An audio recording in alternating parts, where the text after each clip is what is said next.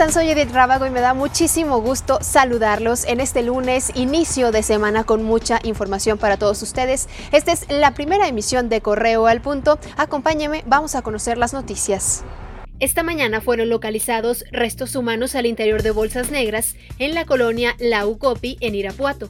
El hallazgo tuvo lugar en la calle Libertad alrededor de las 5.30 de la mañana, cuando comenzaba la actividad rutinaria de esa zona. Según primeros informes, había al menos 10 bolsas con los restos de tres personas, quienes al parecer habían sido secuestradas en esa misma colonia días antes. La noche de ayer domingo fue presuntamente detenido en el estado de Querétaro el alcalde de Acámbaro, Alejandro Tirado Zúñiga. Sin embargo, lo desmintió y señaló que solo fueron detenidos sus dos escoltas que lo acompañaban. Refirió que esto tiene tintes políticos, ya que casualmente hace meses detuvieron al alcalde de San José Iturbide, que pertenece al mismo partido de Morena. Según reportes, la detención fue porque portaban armas largas de uso exclusivo del ejército sin el permiso correspondiente. El presidente Andrés Manuel López Obrador pidió a la población nuevamente no relajar la disciplina durante la última semana de la Jornada Nacional de Sana Distancia. Durante su conferencia matutina afirmó que será la siguiente semana donde se informará sobre el regreso a clases en algunos estados del país. Al mismo tiempo, externó su pésame a las personas que han perdido a algún familiar a causa del virus. El gobierno federal calcula que se perderá cerca de un millón de empleos con la crisis del coronavirus, pero ya tienen un plan para generar dos millones más. Así lo informó esta mañana el presidente Andrés Manuel López Obrador, quien detalló que los programas que generarán esos empleos son Jóvenes Construyendo el Futuro, Mejoramiento Urbano, Sembrando Vida, Tren Maya, Construcción de la Refinería de Dos Bocas, entre otros. El gobierno de Japón decidió levantar este lunes el estado de alerta sanitaria por coronavirus en Tokio y otras cuatro prefecturas del país, las últimas donde seguía vigente esta medida excepcional aplicada para frenar la pandemia.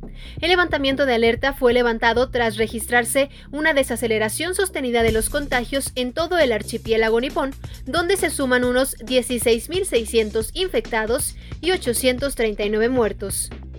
Lo invito a que se mantenga conectado con nosotros a través de redes sociales, Facebook, Twitter, Instagram, YouTube. Nos encuentra como Periódico Correo. Nuestra página web, periódicocorreo.com.mx, el podcast de Al Punto, que ya está disponible a través de plataformas digitales y también ya puede recibir las noticias en su teléfono celular a través de Telegram. Solamente tiene que suscribirse buscándonos como Periódico Correo. En unas horas más yo lo estaré esperando aquí para compartirle más información porque nosotros queremos llevar las noticias hasta su casa para que usted se quede en casa. Si es posible, por favor, reiteramos, quédate en casa.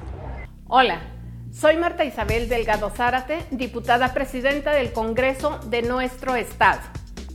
Me complace felicitar a Al Punto por sus cuatro años de trabajo arduo, en el que han logrado transformar su manera de informar. Les mando un caluroso abrazo una sincera felicitación a todo este equipo exitoso. Enhorabuena y que siga la historia.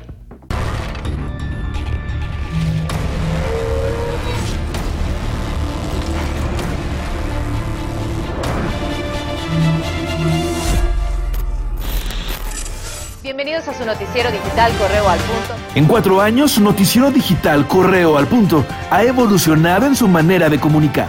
Edith Rábago, muy buenas tardes. Buenas tardes, Roberto. Un placer saludarte. Porque sabemos la importancia de mantenerte informado en todo momento. A través de cortes informativos, cápsulas y videominutos, te acercamos a los hechos más importantes ocurridos en Guanajuato, México y el resto del mundo a lo largo del día. Todo ello con la veracidad de un medio serio.